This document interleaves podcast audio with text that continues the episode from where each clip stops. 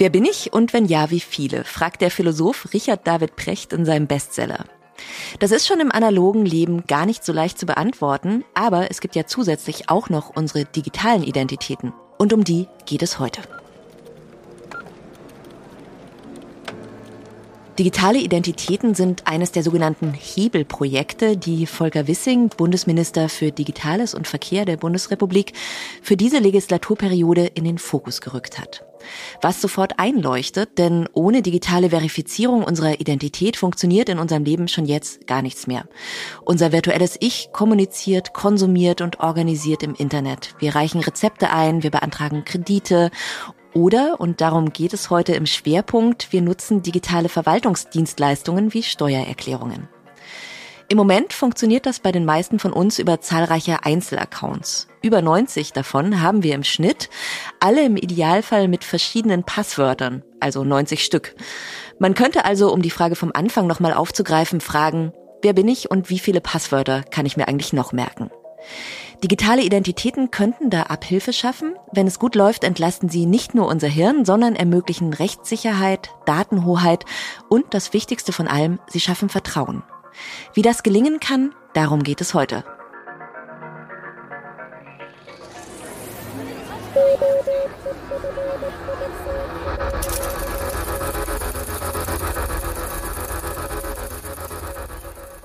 Herzlich willkommen zu einer neuen Folge des ÖFIT Podcasts Restart Digital, eine Produktion des Fraunhofer Instituts für offene Kommunikationssysteme. Mein Name ist Franziska Walser. Ich begrüße Sie zu dieser neuen Folge. Diesmal geht es um digitale Identitäten und bei mir im Studio sind meine beiden Co-Hosts heute, Professor Dr. Peter Paricek, Leiter des Kompetenzzentrums öffentliche IT am Fraunhofer Institut Fokus in Berlin und außerdem Vizerektor an der Donau-Universität Krems, dort auch Professor im Department für E-Governance in Wirtschaft und Verwaltung und er war auch Mitglied im 2018 einberufenen Digitalrat der deutschen Bundesregierung. Schön, dass du da bist, Peter. Danke sehr. Und auch bei mir Dr. Mike Weber, Trendforscher und stellvertretender Leiter des Kompetenzzentrums öffentlicher IT, kurz ÖFIT. Er befasst sich vor allem mit den Themen Zukunftsforschung, Innovation in der Verwaltung und digitale Transformation. Hallo Mike. Hallo. Es sind ja oft die einfachen Fragen die schwierigsten. Ähm, zum Beispiel, was ist denn eigentlich eine digitale Identität? Ich habe es dann versucht, so ein bisschen zu fassen, ähm, indem ich mir das im Analogen vorgestellt habe. Also mal angenommen, ich hätte jetzt einen wichtigen Briefumschlag, bin auf der Straße und jemand sagt mir, du musst ihn einer bestimmten Person geben. So, und dann beschreibt er mir diese Person in, ich glaube, Attribute nennt man das, ne? Sagt, die hat rote Socken, hat folgenden Dialekt, ist irgendwie 1,80 Meter groß. Ähm, wie würde sich das denn ins Digitale übersetzen? Peter? Das ist ein, ein, spannender Zugang, das über Attribute ähm, darstellen zu wollen. Yeah. Äh, das wäre durchaus äh, eine Möglichkeit, wie das im angloamerikanischen ähm, Raum durchaus gemacht wird, äh, wo ich äh, über den Nachweis von einem Bankkonto, äh, einer Gasrechnung, einer Wasserrechnung meine Identität nachweisen kann äh, und das äh, teilweise auch digital. Also das heißt, ich, ich, ich habe ein Scoring-System und je mehr Nachweise ich über, über Fixpunkte in meinem Leben habe, äh, desto höher steigt die Wahrscheinlichkeit meines Identitätsnachweises. Das ist durchaus ein, ein analoger und auch Online-Weg im angloamerikanischen Raum. Ja. Bei uns ist es eigentlich stärker über klassische Ausweise, nicht? Also du würdest dann zu der Person hingehen und sagen, bist du das? Und äh, als Identitätsfeststellung würdest du sagen, hast du einen Ausweis, den du mir zeigen kannst, also einen Personalausweis oder einen, einen Reisepass. Und so sind eigentlich auch äh, vor vielen Jahrhunderten äh, diese Zertifikate entstanden, indem man Passierscheine, das war eigentlich so dass die erste Form von Identitätsnachweis, indem man einen Passierschein hergezeigt hat, um eine gewisse Position in einer Stadt oder ähm, an äh, einer, einer Grenzposition Frauen passieren zu können. Mhm. Und man kann das, also ich glaube, was, was ja noch Leute kennen, ist wahrscheinlich diese Zwei-Faktor-Identifizierung. Also man kann sich auf verschiedenen Ebenen ausweisen. Also man kann was besitzen, eben zum Beispiel einen Passierschein oder auch einen elektronischen Personalausweis, worüber mhm. wir gleich sprechen. Man kann Wissen haben, zum Beispiel über ein Passwort. Also mh, wie, wie wird denn eine digitale Identität, wie kann man die auch anders nachweisen? Naja, das ist äh, die Punkte, die du jetzt angesprochen hast, ja. die sind eigentlich eher ähm, die Absicherung. Also die wie kannst du, mhm. wie kannst du im digitalen Bereich ähm, möglichst ähm, ähm ja möglichst äh, hohe Sicherheitselemente verwenden, damit nicht wer anderer sicher als als du ausgeben kannst. Und wir wissen alle, Passwörter werden immer wieder auch äh, gehackt, ausgespäht äh, und insofern hat der zweite Faktor eine größere Bedeutung bekommen. Du könntest aber auch andere klassische äh, Dinge verwenden. Vielleicht kannst du dich noch erinnern an deine ersten Bankkonten. Äh, da hast du so Codelisten Diese bekommen. Listen, ja? genau, ja, ja, die TAN-Listen oder so. Ähm, das hat Dänemark zum Beispiel gemacht. Also Dänemark hat in der ersten Phase der, der elektronischen Identifikation äh, auf eine sehr einfache Art und Weise gesetzt. Also gar keine Hochtechnologie, sondern ein Username und eine TAN-Liste dazu, so wie man das aus dem Bankenbereich kennt. Und diese Strategie ist beispielsweise in Dänemark aufgegangen. Dort äh, verwenden über weit über 90 Prozent der Gesellschaft äh, oder der über 16-Jährigen ähm, verwenden dort äh, die elektronischen Identitätsausweis. Ja, da sprechen wir gleich nochmal äh, drüber, was, was da alles richtig gemacht wurde in Dänemark. Aber ein Faktor war eben, wir nutzen Dinge, die den Leuten schon vertraut Ja, sind, sozusagen. exakt. Ne? Genau, und setzen dadurch die Hürde niedriger. Ich habe es ein bisschen schon in der Moderation versucht ähm, aufzuzeigen, aber warum sind denn digitale Identitäten so zentral für die Digitalisierung? Also warum ist es so wichtig, dass, dass die vertraut sind, dass die genutzt werden? Dass, ja. Das kommt auch drauf an, nicht? Also in einer Online-Kommunikation äh, ähm, wollen wir vielleicht manchmal auch gar nicht unsere äh, unsere Identität preisgeben, nicht? Also da gibt ja dieses wunderbare Beispiel, ähm, äh, wo, wo Hunde sich als Menschen ausgeben, äh, uralter Cartoon äh, am Anfang der, der Internetzeit. Und ähm, ja, und manchmal wollen wir Mickey Mouse sein und äh, und und manchmal ja äh, akzeptieren wir, dass wir uns registrieren müssen auf einer Webseite, wo wir vielleicht einfach gar nicht wollen. Also ich glaube, das ist ganz unterschiedlich. Es kommt darauf an, welche Transaktionen, welche Kommunikation äh, man vollziehen möchte.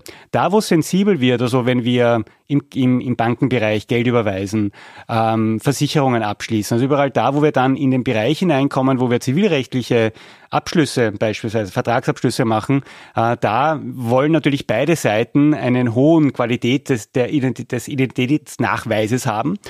Ähm, und im Verwaltungsbereich ist natürlich auch der Fall. Nicht? Also die Verwaltung äh, möchte ja nicht ein Auto auf äh, Mickey Mouse zulassen, sondern möchte exakt wissen, ist das jetzt der Mike Weber oder ist es nicht? Und, äh, und dazu äh, hat man sich unterschiedliche Konzepte überlegt, wie man diese eindeutige Identitätsnachweis äh, tatsächlich auch äh, online äh, vollziehen kann. Mhm. Vielleicht einmal kurz auffächern, also welche, welche Konzepte es gibt. Wir haben gerade schon gesagt, irgendwie elektronischer Personalausweis gibt's, aber wird kaum genutzt. Aber natürlich sind da kommerzielle Anbieter, Versicherungen, Banken und so weiter, ähm, haben sich da auch was überlegt, parallel dazu, ne? Ja, vielfach dadurch, dass keine Lösungen vorhanden sind, die wirklich breit in der, in der Fläche genutzt werden. Also wenn wir jetzt selber unser Online-Verhalten beobachten, dann gibt es eigentlich wenig Identitätsnachweise, die wir tagtäglich verwenden. Mhm. Das hat jetzt dazu geführt, dass die Bank und Versicherungen eigentlich auf jedem Portal muss ich selbstständig irgendeine Identität äh, mit unterschiedlichen Username, mit unterschiedlichen zweiten Faktor mir anlegen. Also diesen, diesen universellen Ausweis, so wie wir ihn im analogen Leben kennen, den wir einen Personalausweis haben oder einen Pass, der von allen anderen auch akzeptiert wird als Nachweis, das haben wir im Online-Bereich eigentlich gar nicht. Und das ist der Grund, warum wir so viele unterschiedliche Usernames haben, Passwörter haben, Zugangsbarrieren haben. Äh, dort muss ich einen zweiten Faktor nehmen, dort muss ich eine Codeliste nehmen. Ähm, also das ist, ähm, jeder hat seine eigene Lösung gefunden, weil es nichts Universelles gibt. Mhm. Und das macht natürlich was mit unseren, mit unseren Gehirnen, weil wir einfach total überfordert sind von den Passwörtern. Aber was, was hat es dann für gesellschaftliche Folgen? Dass es eben so, so zersplittert ist, ne? Und nicht so diese eine universelle Lösung da ist. Also in der analogen, realen Welt ist irgendwie ganz klar, da ist die Identitätsfeststellung, das ist eine hoheitliche Aufgabe. Da steht der Staat dafür ein, ähm, dass er die Ausweise ausgibt und auch überprüft, ob das tatsächlich jetzt der Mike Weber ist, der diesen Ausweis bekommt. Wenn im Online-Bereich es uns nicht gelingt, äh, staatliche Lösungen als die universelle, die allgemein auch akzeptierte Online-Identifikationsmittel ähm, zu platzieren und zu etablieren, dann wird es irgendwann mal die Wirtschaft übernehmen. Also das ist, äh, das ist eine durchaus, glaube ich, valide Prognose. Dann muss man schauen, wer das ist, ob das ein deutsches Konsortium ist, ob irgendwann mal äh, Facebook sagt, ich, ich kann eigentlich Identität sehr gut nachweisen, weil ich überprüfe das fortlaufend mit unterschiedlichen Mechanismen, ähm, ob das vielleicht irgendwann mal Blockchain-Lösungen sind, wie sie von den Blockchain-Evangelisten immer wieder durchaus auch nach vorne getragen werden. Das wird dann die Zeit mit sich bringen. Also wir können gespannt sein, ob es irgendwann einmal eine universelle Lösung gibt und ob die staatliches äh, aus dem Staat kommt und somit ein, irgendwas klassisch staatliches ist oder ob das irgendwann ähm, aufgrund von ähm, ja ähm, aufgrund von Erfolglosigkeit dann die Wirtschaft ähm, übernimmt. Mhm. Und das wäre dann dieses Stichwort digitale Souveränität. Äh, Mike, du wolltest was dazu sagen, ne? Ja, ich wollte noch ergänzen, bis es diese universelle Lösung gibt, ist es natürlich auf jeden Fall erstmal total ineffizient mit unterschiedlichsten Zugangswegen äh, rumzuhantieren. Dementsprechend haben wir ein wirtschaftliches Problem Wir haben auch ein Zugangsproblem für die Person, weil es natürlich dadurch komplexer wird. Wenn wir eine einfache Lösung hätten, diese Identität nachzuweisen, ähm, könnte man auch den Zugang zur Verwaltung deutlich verbessern. Ähm, der dritte Punkt ist allerdings natürlich auch, wir wollen natürlich auch nicht immer als der, Peter hat es ja auch schon gesagt, wir wollen ja auch nicht immer als der Peter auftreten, je nachdem, was für eine Meinung man vielleicht gerade vertritt oder was auch immer. Und dementsprechend braucht man natürlich auch so ein bisschen abgestufte Systeme. Also ist, ich laufe ja auch nicht hier durch die Fußgängerzone und halte mein Personalausweis hoch, hier guck mal, der bin ich, sondern halt nur dann in dem Moment, wo es dann ein hoheitlicher Akt oder ein Vertragsabschluss oder was auch immer ist. Und dementsprechend braucht man auch entsprechend flexible Systeme in der Online-Welt. Also äh, zum Beispiel abgeleitete Identitäten aus einer großen Lösung, die alles umfasst. Ja, vielleicht kannst du es auch noch mal ein bisschen, wir haben es jetzt sehr von der, von der Nutzerinnenseite her gesehen, aber jetzt die Verwaltung wäre ja dann in der, in der Anbieterseite sozusagen, ne? Und auch die Anbieter haben ja ein Interesse an, an einer universellen Lösung, die, die sich kombiniert mit, mit schon bestehenden Angeboten. Sollte man meinen, ja. Sollte man meinen. In der Umsetzung kann einem da hat man an einen Zweifel kommen. Hm. Ja, das grundsätzliche Interesse ist, ist, ist, ist vorhanden. Nur äh, wenn ich einen Service anbiete, ob das jetzt ein Wirtschaftsunternehmen ist oder ob das eine Kommune ist, dann werde ich nur dann elektronische Identifikationsmittel zur Verfügung stellen, die tatsächlich auch genutzt werden. Äh, und äh, der, der elektronische Personalausweis, der hat eine sehr geringe Nutzung und das ist äh, daher so ein bisschen, man nennt das oft dieses Henne-Ei-Problem. Ähm, de facto, wenn man es aber herunterbricht, ist es ein Plattformproblem. Also in dem Fall muss ich zwei Seiten beachten. Ich muss es so einfach wie möglich machen für den, für den Bürger, die Bürgerin, es zu verwenden, zu registrieren, neu zu registrieren und so weiter. Das heißt, hier muss ich eine hohe Usability für den Bürger und die Bürgerin haben, damit der oder sie tatsächlich dann auch ähm, diesen Registriervorgang äh, einmal durchläuft. Und auf der anderen Seite habe ich die Anbieter, die Diensteanbieter und für die muss es ebenso sehr einfach sein, überhaupt äh, an dieser Plattform der Identitäten äh, sich zu registrieren und teilzunehmen. Und nur wenn beide Seiten eine hohe Usability haben, also wenn es einfach ist für den Bürger und die Bürgerin und wenn es einfach ist für den Wirtschaftsreibenden, für die Verwaltung, diesen Dienst, diesen Identifikationsdienst zu implementieren, erst dann äh, wird es ein Erfolg sein äh, und da fehlt es an, an vielen Stellen. Genau, ja. dann ganz konkrete Mehrwerte schafft für beide Seiten. Ja. wie die dann aussehen, also für die Wirtschaft oder für die Anbieterseite, ist relativ naheliegend. Für die Nutzerinnen und Nutzer, das muss schon sehr einfach sein. Die Schwelle muss sehr niedrig sein, damit sie den wirklichen Mehrwert davon haben. Ja, und das ist ja, also genau, es ist eben ein Problem auf beiden Seiten, Henne und Ei. Und wir haben diese, diese neun Prozent, die du schon erwähnt hattest, Peter, von, von den Deutschen, die eben wirklich aktiv diesen elektronischen Personalausweis nutzen. Und dann haben wir auf der anderen Seite, ich glaube, 175 gelistete Anwendungen sind das. Ne? Das ist auch nicht viel, wenn man sich vorstellt, was, ist, was da alles möglich wäre. Es sind, äh, es ist, also die Liste ist, glaube ich, nicht ganz vollständig. Es sind inzwischen äh, schon mehr, aber es ändert nichts daran, dass es, äh, weil wenn man auf die Liste draufschaut, dann sind das äh, durchaus Dinge, die man nicht tagtäglich tagtäglich verwendet. Äh, und äh, das macht es natürlich schwer, weil äh, ich, wenn etwas schwer zu registrieren ist, dann mache ich es vielleicht trotzdem, wenn ich einen hohen Mehrwert habe. Also weil ich dann tausende von Diensten nutzen kann, dann tue ich mir vielleicht diese dann tue ich mir, dann tue ich es mir an, ja, diesen Leidensweg, dass ich tatsächlich dann die, diese Registrierung geschafft habe und dass ich das alles installiert habe auf meinem Rechner und so weiter. Aber das ist nicht da. Und deswegen, ähm, äh, deswegen haben wir einen sehr, sehr niedrigen Nutzungsgrad. Äh, und auf der anderen Seite ist das gleiche Problem. Äh, wenn ich weiß, dass ich äh, 90 Prozent der, der Bürgerinnen und Bürger in Deutschland erreichen würde, na dann kann das noch so aufwendig sein, das Verfahren, dass ich das implementiere in meinen, in meinen äh, Anwendungen, dann würde ich mir es auch antun. Aber wir haben es auf beiden Seiten nicht. Und deswegen tut sich niemand an. Also Bürger und Bürgerin tut sich nicht an und der Wirtschaftstreibende oder auch die Verwaltung ähm, tut sich auch nicht an, weil sie sagt, das bringt eh nichts, äh, verursacht eigentlich nur Kosten und bringt, nie, bringt, keine, bringt keine Bürgerinnen und Bürger zu mir, sondern viel schlimmer noch, die sind vielleicht sogar abgeschreckt und machen es dann gar nicht. Mhm. Wobei, wenn es funktioniert, ist es wirklich großartig. Ich habe es im Selbstversuch getestet. Ja, ja, da hast du mir was voraus, Mike, weil also ich oute mich jetzt mal als eine, die zu den 93 Prozent der Deutschen gehört, die zwar so einen elektronischen Personalausweis mit Chip besitzen, die den aber wirklich noch nie genutzt haben. Und so wie mir geht's vielen Deutschen. Viele haben einen Ausweis. 62 Millionen Personen in Deutschland haben so einen neuen Ausweis, den man am Chip erkennt. Aber nur ganz wenige nutzen die Funktion aktiv. Und so wie ich das verstanden habe, liegt es ja nicht daran, dass die Technik nicht sicher wäre. Im Gegenteil. Ja, ja, das ist hochsicher. Es ist, äh, es ist deutsch overengineert. Ähm, das kann man an der Stelle sagen. Man hat irgendwie alles reingepackt, was, äh, was, was gut und teuer ist ähm, damit äh, aber äh, damit auf Kosten der Usability. Und wenn wir uns erfolgreiche Lösungen anschauen, dann ist es immer, dann sind sie immer ein Balance zwischen Usability und Security. Und diese Balance, die fehlt bis zum heutigen Tag. Das muss man ganz klar sagen. Äh, es wurde die Sicherheit überbetont und damit wurde eigentlich eine unsichere Gesellschaft geschaffen. Fast ein Paradoxon, nicht?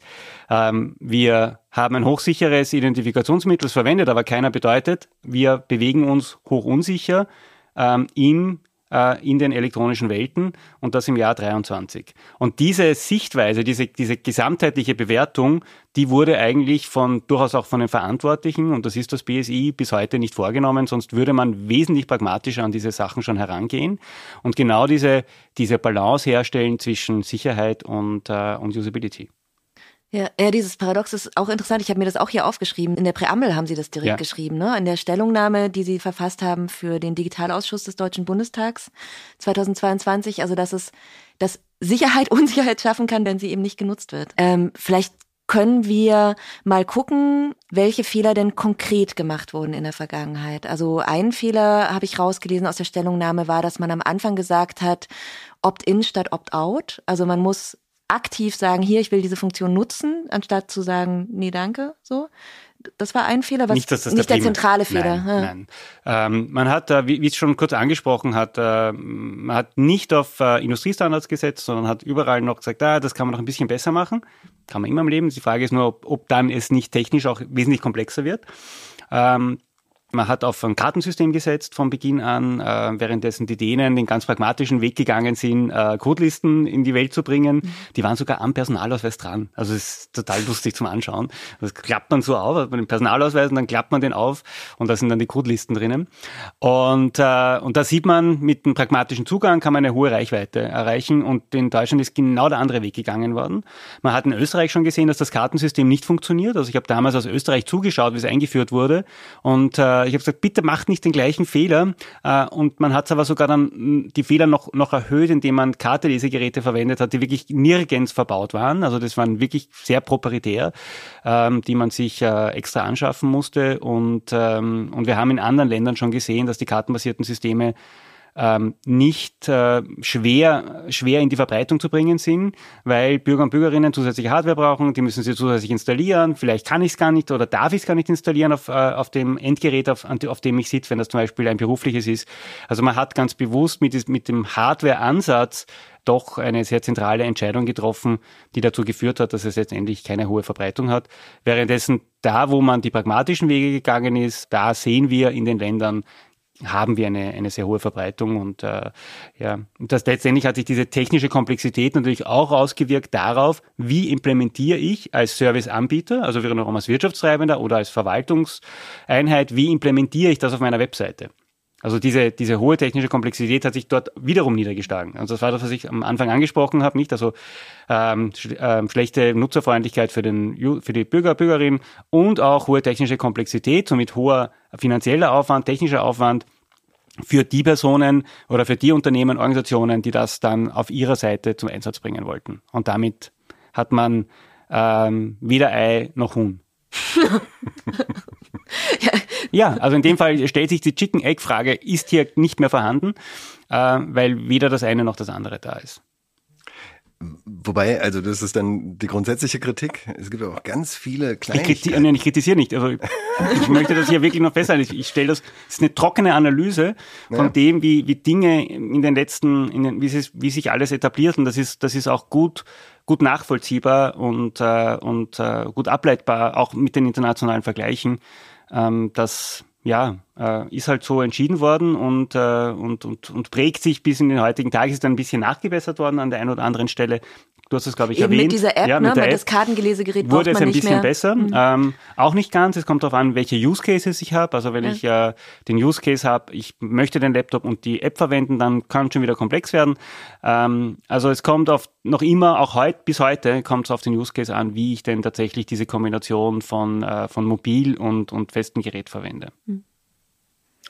Aber das ist tröstlich auf eine Art auch, weil die BürgerInnen sind jetzt nicht schuld, ne? Also die, die handeln im Prinzip nachvollziehbar, weil man hat ja immer, hört immer so die Deutschen, ja. die hängen so am Bargeld und Skandinavier sind eh viel digitaler, aber jetzt aus eurer Sicht würdet ihr sagen, so wie das konstruiert ist, auch kein Wunder, dass sie es nicht nutzen letztendlich. Also, alleine die vielen kleinen Usability-Schwierigkeiten, die es am Anfang gab und die es teilweise auch immer noch gibt, äh, alleine die erklären schon voll und ganz, warum das kein Mensch benutzen will und, und soll ja auch nicht, weil äh, also es gibt ja auch dementsprechend keine Anwendung, dementsprechend fehlt der Pull. Also ist vollkommen nachvollziehbar und vollkommen einsichtig, warum das so ist. Okay, jetzt haben wir, haben wir viel geschimpft. Jetzt gucken wir mal, wie, wir, wie man es besser macht. Vielleicht wirklich mit, mit Dänemark ist ja schon öfter angesprochen worden als Beispiel. Sehr, sehr hohe Nutzungsraten, 90 Prozent. Ähm, also eine Sache, die die richtig gemacht haben, waren eben diese, diese TAN-Listen, dass man sagt, wir holen die Leute da ab, wo sie eben gerade stehen in, in der Verwendung ja. von, von solchen Sicherheitssystemen.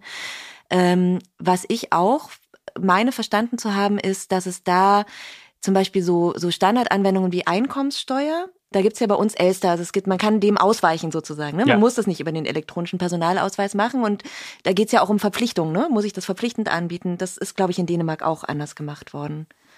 Vielleicht ganz nur, nur kurz zu Elster, das ist ein schönes Beispiel, nicht? Also selbst aus der Verwaltung heraus alternative Lösungen entstehen, mhm. wie Elster-Zertifikat oder Kommunen Bürgerkonten oder Länder Bürgerkonten mit Username Passwort einrichten.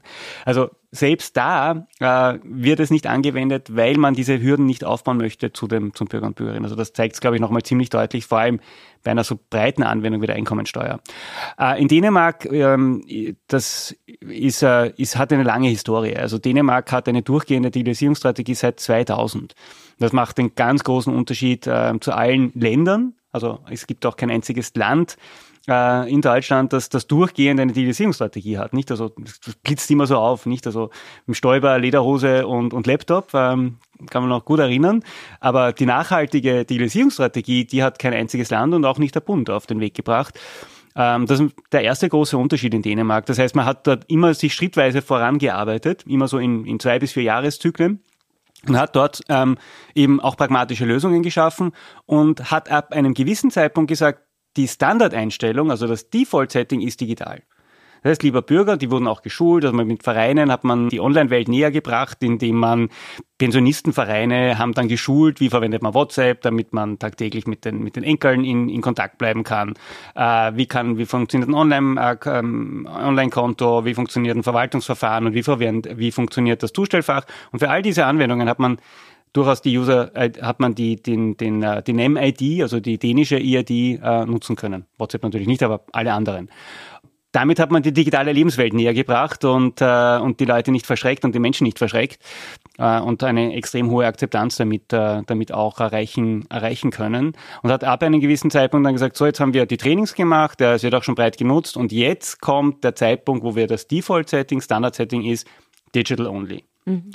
Ähm, aber immer mit der Möglichkeit ein Opt-out. Das heißt, wenn ich nicht digital kommunizieren will, dann darf ich auf die Gemeinde gehen und sagen, ich möchte nicht mit euch elektronisch kommunizieren. Und das ist so im Leben immer faszinierend, was sind die Standard-Settings, die Default-Settings. Äh, und das wissen wir aus dem Social-Media-Bereich. Ähm, die Default-Settings werden zu zwei Drittel nicht verändert.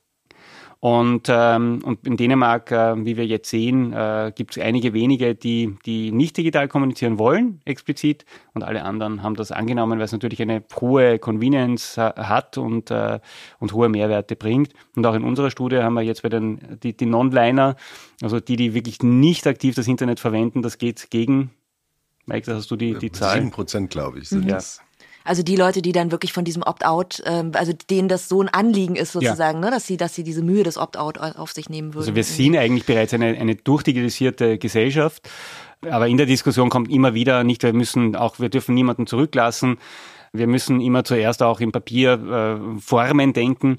Und ich glaube, wir müssen jetzt drehen und tatsächlich zu dem Punkt kommen, wo wir sagen, wir, wir konzipieren Digital Only. Und Digital Only bedeutet halt noch immer, es gibt ein kleines Fenster, wo ich dann, wo manche dann austreten können und sagen, ich will das nicht. Da muss ich halt auf die Gemeinde gehen und auf der Gemeinde dann beispielsweise äh, auf einem Online, äh, auf so einem Online-Terminal, wo, wo mir vielleicht geholfen wird, äh, dadurch den Prozess zu gehen. Und ich glaube, diesen Punkt haben wir jetzt erreicht und insofern ist es jetzt noch wichtiger, dass wir möglichst schnell eine nutzerfreundliche IID entwickeln da durchaus auch Zöpfe abschneiden, also von den bisherigen Systemen und äh, vielleicht auch eine IAD komplett neu entwickelt, weil wir haben neue Technologien äh, und das kann auch in, in kürzerer Zeit entstehen. Also das wäre so ein bisschen schon in die Frage des, des, des mhm. Ausblicks, mhm. wo, wir, wo wir uns hinbewegen können. Aber das wäre was, was man sich von Dänemark abgucken können, also da wirklich auch aktiv in die Vorgabe zu gehen und zu sagen, so Default, digital, machen wir einfach mal eine Ansage und das muss ja auch einen politischen Diskurs und Prozess äh, und äh, macht man nicht von einem Tag auf den anderen, mhm. aber jetzt die Entscheidung zu treffen, zu sagen, wir, wir wollen in vier Jahren Digital Only ähm, und das Default-Setting und das Standardeinstellung ist digitale Kommunikation mit dem Staat, weil wir darüber ähm, Steuergeld auch einsparen können, weil wir damit dem großen Anteil der Gesellschaft, der 93 Prozent äh, eigentlich entgegenkommen und das tun, was, was, äh, was, sie, was sie eigentlich von uns wünschen, darüber könnte man schon nachdenken. Weil dann hat man ein klares Ziel, hat äh, vier Jahre, kann sich alle darauf vorbereiten, man kann Schulungen machen, man kann die, die Services auch verbessern, äh, so dass sie eine höhere Nutzerfreundlichkeit bekommen. Äh, und äh, so wie es auch in Dänemark war. Also das, war nicht eine... Äh, nicht von heute auf morgen. Nicht von heute ne? auf morgen, genau, sondern ja. das war ein klares Ziel, das wollen wir dann machen und hat dann daraufhin ähm, darauf zugearbeitet. Ein wenig kommt es jetzt bei Online-Zugangsgesetz. Ähm, da, da leuchtet es ein bisschen heraus. Da ist erstmals eine Verpflichtung Richtung Wirtschaft angedacht. Ähm, also sprich Unternehmer, Unternehmerinnen, Industrie, dass es da ab einem gewissen Zeitpunkt, äh, der wird gerade noch verhandelt, dann tatsächlich äh, Digital Only oder Digital First ist. Also für Ihre Unternehmenssteuerzeug? Für alles mögliche, genau. für alle Verwaltungsverfahren. Nicht, also die angeboten ja. werden, müssen dann, äh, müssen dann digital genutzt werden. Ähm, vielleicht ganz spannend nochmal auf Österreich zu schauen. Also einmal, weil du es natürlich auch gut kennst, so, ne, als, als Land und ähm, weil du auch gerade gesagt hast, die haben im Prinzip dieselben Fehler gemacht und haben aber ja einen starken Akzeptanzanstieg, gerade während Corona, ne? Was ja, ja. was ja auch so ein, so ein Moment war, wo man natürlich ein Momentum hätte generieren können in Richtung irgendwie digitale Identitäten. Mhm. Ja, das Momentum, äh, das tatsächlich äh, während Corona ist nochmal ein, so ein richtig, so ein, äh, ein Hockeystick gekommen, also wo man tatsächlich auf einmal steil nach oben äh, die, die Kurve gegangen ist. Das ging aber nur deswegen, jetzt auch im Vergleich zu Deutschland, weil die Usability schon wesentlich, wesentlich höher war. Mhm. Zu dem Zeitpunkt, wo in Deutschland die Hardware-basierte EID eingeführt wurde, also die Hardware-basierte Personalausweis, ähm, hat man in Österreich begonnen, ähm, eigentlich die Hardware-basierte, kartenbasierte Lösung auslaufen zu lassen. Also man hat sie einfach nicht mehr beworben. Man konnte sie weiterhin verwenden, auch die letzten zehn Jahre, aber sie wurde nicht mehr beworben. Das wäre durchaus auch eine Strategie, die man äh, in Deutschland anwenden könnte für die vorhandenen Lösungen, einfach nicht mehr bewerben und, und weiterlaufen lassen.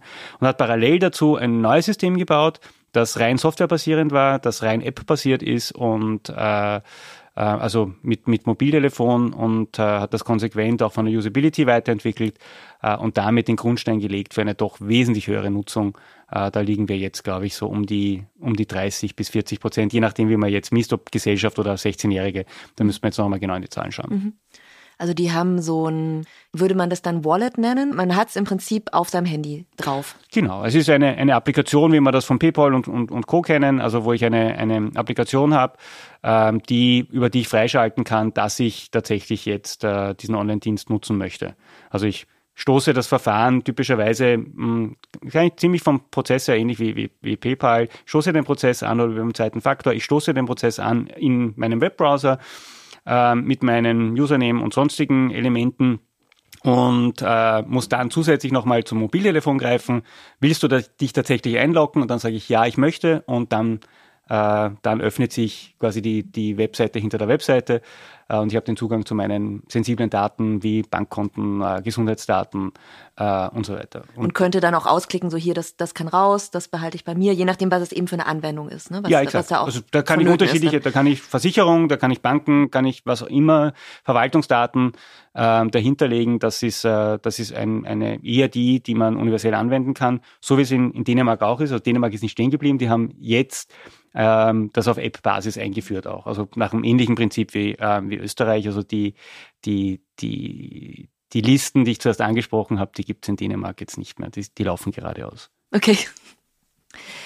Was wären denn die wichtigsten Punkte? Also wenn wir jetzt sagen, hier Neukonzeption, ähm, ein Punkt habe ich hier schon durchgehört, ist, dass man das Handy, das Smartphone zum Standardfall macht, ja. weil es ja auch inzwischen wirklich weit verbreitet ist. Ne? Ja. Also ich, da, da habe ich jetzt keine Zahlen, wie viele Deutsche das benutzen, aber das dürfte in eine ähnliche Richtung gehen wie diese 93 Prozent, ne, die ihr da gerade hattet. Ich habe auch nicht präsent, aber ja. 80 Prozent oder so in der Kragenweite. Ja. Ja, ja. Das ist mittlerweile auch der Standardzugang zum Internet. Das macht man sich auch nicht immer so klar. Ja. Also der Rechner ist äh, eher wird langsam zum Randphänomen.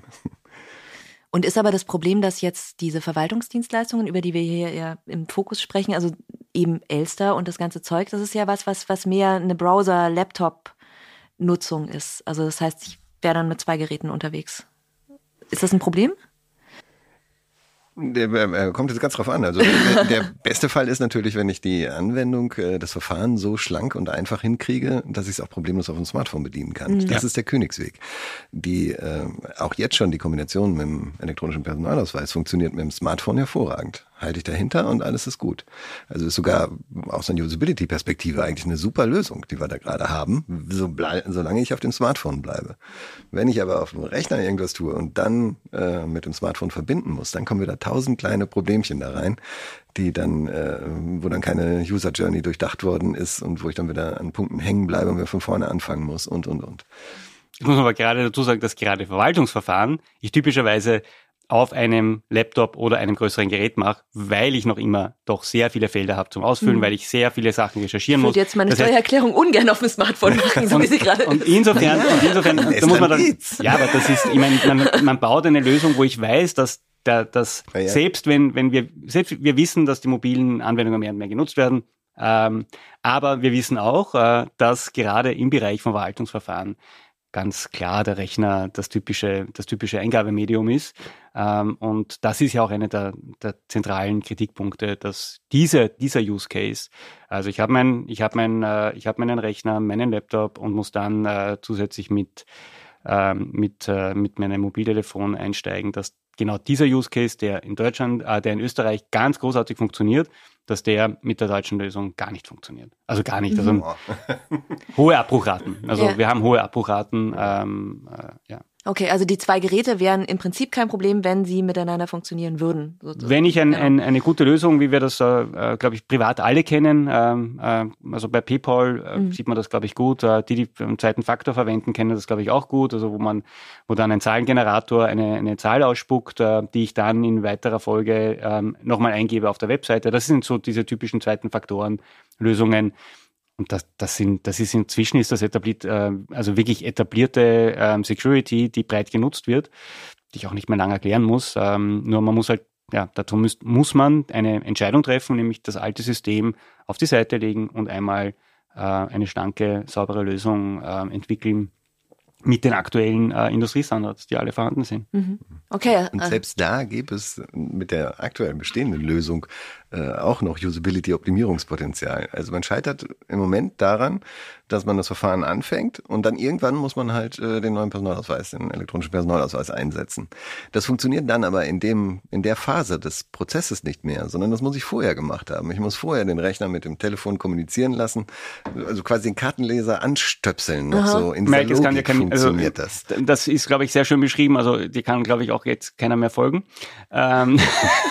Mike hat gerade noch gesagt, bei ihm hat es gut funktioniert. Das klingt jetzt schon ganz anders. Also ja, aber an solchen Kleinigkeiten scheitert es dann. Mhm. Dass ich halt nicht im laufenden Prozess äh, die Verbindung herstellen kann, sondern sie vorher herstellen ja. muss. Also das heißt, es ist eigentlich keine Weiterentwicklung, es ist wirklich eine Neukonzeption. Also das heißt, wir würden dann in dem favorisierten Szenario von dir, Peter, also wir würden diesen elektronischen Chip-Personalausweis auf die Seite packen ähm, und einfach an so einer App-Lösung arbeiten. Ob man den, äh, den Personalausweis mit dem Chip komplett auf die Seite legen muss, das, äh, das könnte ich auch kombinieren, weil ich ja den Personalausweis auch als zweiten Faktor verwenden könnte. Also auch das wäre durchaus denkbar.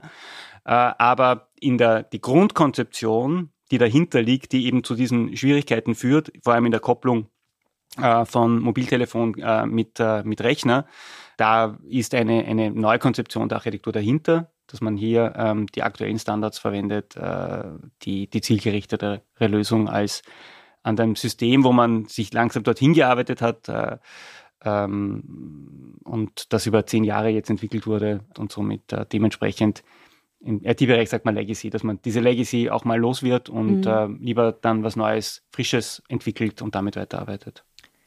Und wie seht ihr da realistisch die Chancen? Also traditionell ist es ja auch ein Problem, dass einfach viele Akteure da beteiligt sind beim Thema digitale Identitäten. Also die Bundesdruckerei, Kanzleramt, BSI, Innenministerium, ne, reden ja insgesamt viele mhm. Leute mit. Mhm. Ähm, aber es ist ja jetzt zu einem Hebelprojekt erklärt worden. Wie seht ihr denn im politischen Umfeld gerade die Chancen? Das wird sich in den, in den, nächsten, in den nächsten Monaten zeigen, aber vielfach äh, wird auch kommuniziert, dass man auch über neue, äh, neue Lösungen äh, nachdenkt. Also das ist jetzt auch öffentlich kommuniziert. Und ähm, jetzt wird, glaube ich, die Zeit zeigen, ähm, ob man mit der Ausweis-App 2, ob es da eine, eine, eine Fortführung gibt, also dass man quasi an einem bestehenden System das weiterentwickelt und das äh, in, in einer besseren Art und Weise hinbekommt. Ich möchte das nicht bitte völlig ausschließen. Ähm, äh, oder ob man einen Weg geht und sagt, äh, wir, wir bauen parallel dazu, so wie das in Österreich auch der Fall war, äh, wir bauen parallel dazu ein, ein neues System, mit dem wir, ähm, mit dem wir wissen, dass wir eine hohe Usability die nächsten 10 bis 15 Jahre haben. Es ist ja nicht etwas, was, was, äh, ähm, äh, was ich entwickle und morgen gleich wieder austausche, sondern das ist etwas, ähm, wo man auf die, 10, auf die nächsten 10 bis 15 Jahre bauen kann. Und äh, das wäre für mich auch nochmal ein Argument, darüber nachzudenken, lieber jetzt was hinstellen, weil wir haben ja wenig Nutzung. Äh, also dann. Da geht äh, im Prinzip nichts verloren, so gesehen. Ne? Verloren, äh, ja. ja. Also, und die kann man ja weiterführen mit der bestehenden Lösung. Also die, die damit zufrieden sind, weil sie vielleicht ihre Use Cases gefunden haben, ähm, die sollen das auch weiter nutzen. Und das, wie gesagt, das war in Österreich äh, genau der, der gleiche Fall. Die, in Österreich war das die Sozialversicherungskarte, die E-Card, die wurde, war lange Zeit möglich, die auch parallel zu, zu, nutzen. Äh, man hat es dann einfach nicht mehr beworben und hat parallel das, das einfachere System, das frischere System ähm, fortlaufend weiterentwickelt und, äh, und, und auch parallel dazu beworben. Mhm. Ja, an dem Punkt würde ich auch nochmal stark machen wollen. Äh, man kann es natürlich parallel laufen lassen. Ja. Und vielleicht gibt es sogar so Befruchtungseffekte, positive Rückkopplungseffekte. Äh, wenn das eine System wunderbar funktioniert, nutze ich vielleicht ja auch das andere. Ich denke, dass ich da einen höheren Sicherheitsstandard habe oder was auch immer. Mhm. Das, was wir sehen, ist, dass das der zweite Faktor ein zentrales Element geworden ist. Und ob man den, den zweiten Faktor jetzt äh, über Biometrie macht, weil mir das persönlich äh, äh ja, lieber ist und, und sympathischer, also wäre in Österreich möglich, also da muss ich auch kein Passwort mehr eingeben, sondern ich nur wenn es zertifiziert ist, also nicht jede, aber ähm, es gibt zertifizierte Varianten, die ich nutzen kann, äh, wie zum Beispiel äh, Gesichtserkennung. Äh, und wenn das eine Gesichtserkennung ist, die zertifiziert ist, dann kann ich auch elektronischen Personalausweis in Österreich mit, äh, mit äh, Gesichtsbiometrie verwenden. Also das ist eine, wir werden immer irgendein ein zweites Element brauchen. Und das kann sein der, Person, der, die Chipkarte, die man hinten ans Handy, an, an das Mobiltelefon dranhält. Das kann sein, das Hineinschauen in das, äh, in, quasi in, in das Mobiltelefon und die Gesichtsbiometrie nehmen. Ähm, das kann sein ein Codegenerator, wenn ich zum Beispiel, ich möchte sowas nicht, also ich möchte weder mein Gesicht noch mein, noch, äh, äh, noch möchte ich die Karte drinnen, ich möchte einen Codegenerator haben, ja, dann ähm, Kennst du das vielleicht noch? Das ja, ja, den Codegenerator, also den kenn, den nutze ich zum Beispiel bei meiner Arbeitsstelle. Achso, ah, ja. nee, aber das, also die, die, da, das, das ist eine App, die den Code generiert. Ah, ja. Aber ich kenne auch diese Das gibt's auch als Hardware, ja. Also für genau. die, also wenn wir jetzt äh, bei der Variante ja. sind, was machen wir jetzt mit den Personen, die sagen, äh, die aus Prinzip kein Smartphone äh, verwenden wollen und äh, die, denen könnten wir einen Codegenerator in die Hand drücken. Also das ist, das ist alles, das alles machbar. Äh, man muss sich das halt nur in der Gesamtarchitektur vorher überlegen, was sind meine Massen-Use-Cases und die sind ganz klar Mobiltelefon, äh, also sprich entweder Codegenerator oder Biometrie.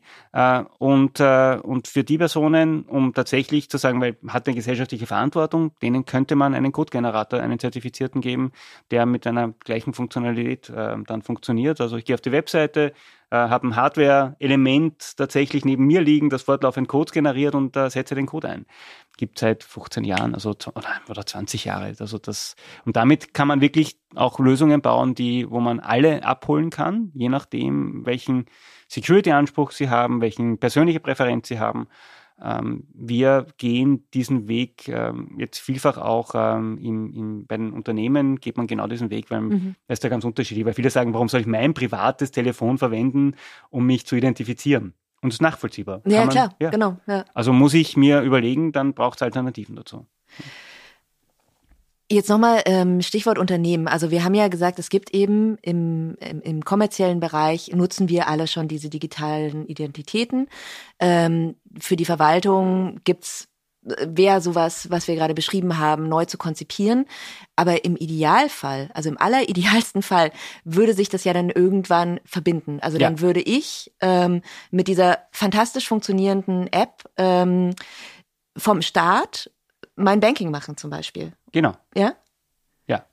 Und das, äh, wenn, wenn, wenn diese hohe Usability da ist, dass die Bürger und Bürgerinnen sagen, ja, das ist einfach äh, einfach zu Erstregistrierung, einfach in der, in der Usability und wir kommen von 10, 30, 40, also ja, wir bewegen uns dann Richtung 40, 50 Prozent. Ab dem Zeitpunkt wird es natürlich für die Wirtschaftstreibenden auch interessant, weil dann bekommen sie hochgesicherte äh, Identitäten, staatlich gesicherte Identitäten, äh, was mir die Eröffnung eines Bankkontos vielleicht äh, erleichtert und unter Umständen sogar zu einer Reduktion meiner Kosten. Und das sind natürlich dann in der Wirtschaft immer Argumente, wenn ich eine gesicherte Identität bekomme, mit der ich äh, ein, ein, ein Konto direkt eröffnen kann, eine Versicherung direkt abschließen kann. Also da gibt es schon Use Cases, die noch immer Relevanz haben.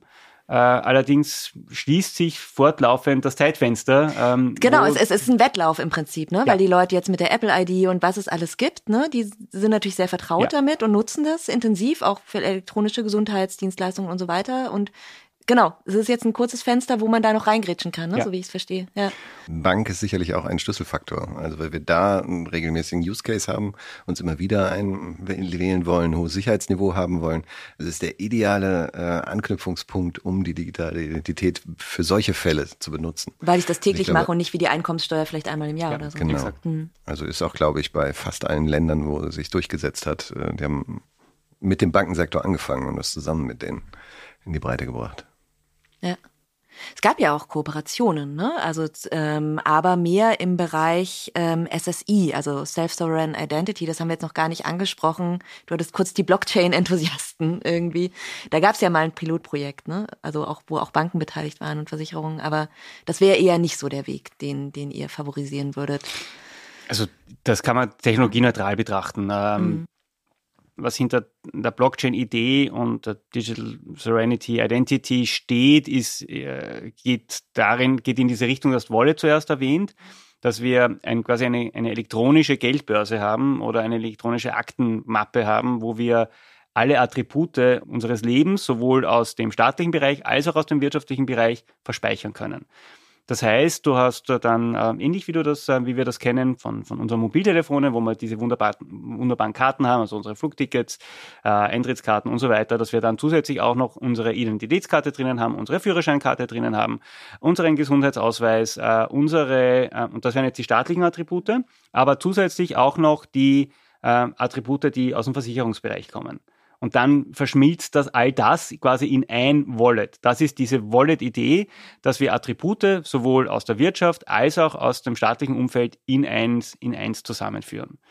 Äh, und äh, ja, das ist durchaus eine, eine, eine Zukunftsperspektive, die, die eintreten kann. Mit welcher Technologie das letztendlich stattfindet, das, äh, das, das sehe ich jetzt technologieneutral. Also ähm, aktuell äh, hat sich die, die Blockchain in dem Bereich, hat, hat eine gute Fantasie dazu, also weil es halt sehr dezentral ist, äh, weil, es, äh, weil es Attribute sicher verwalten kann, aber breit durchgesetzt hat sich diese, dieser Ansatz bisher noch nicht, aus unterschiedlichen Gründen, teilweise weil die Wirtschaft sich nicht einigen konnte, ähm, weil wer hat dann die großen Vorteile, also wer, wer aggregiert, also irgendwo, mm, selbst dezentrale, der, ja. wie wir immer wieder sehen, selbst dezentrale Systeme haben irgendwo dann äh, einen Punkt, wo, wo die Dinge alle zusammenkommen. Und das wäre halt das Wallet, nicht? Und wer hat die, die Hoheit über das Wallet?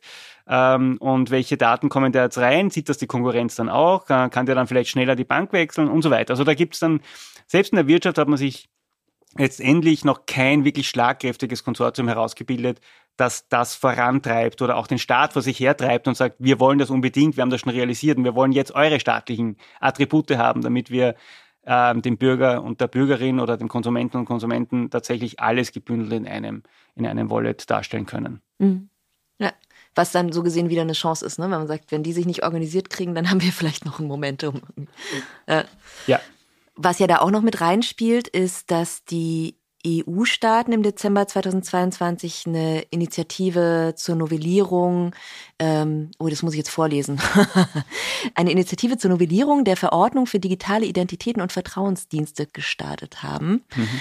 Ähm, wie spielt das dann mit dem zusammen, was wir da gerade skizziert haben, also mit dieser Neukonzeption? Ne? Befördert das das eher? Macht es die ganze Sache noch ein bisschen komplizierter? Also einer der, der Punkte, der, der sich in der JIDAS-Verordnung etabliert, ist eben dieser Wallet-Ansatz. Allerdings, es ist, es ist sehr offen, wie der eigentlich realisiert werden soll äh, und, äh, und, und wo die Use Cases sind und wo die Anbieter sind. Also das, das hat, hat Fantasie, mag vielleicht tatsächlich etwas Durchschlagendes sein in ein paar Jahren, aber aktuell äh, ist es mehr eine, eine, eine Idee, eine Überlegung. Und wir sehen, dass, ähm, dass gerade aus dem Umfeld der, der Europäischen Union immer wieder Ideen gekommen sind, die nicht den durchschlagenden Erfolg gehabt haben. Brauchen nur an die elektronischen Signaturen denken.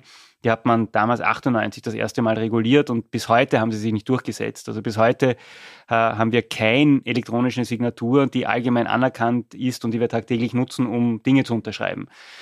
Bei dem Wallet kann es durchaus ähnlich sein. Äh, ich nehme fast an, dass es durchaus ein ähnliches Schicksal haben kann, weil ich eben nirgend, also ich sehe in Europa kein starkes Konsortium, das diesen Gedanken tatsächlich massiv vorantreibt. Kann sein, dass ich irgendwo in irgendeinem Land was übersehen habe, aber im deutschsprachigen Raum sehe ich es nicht. Äh, und Estland ist natürlich wieder dabei.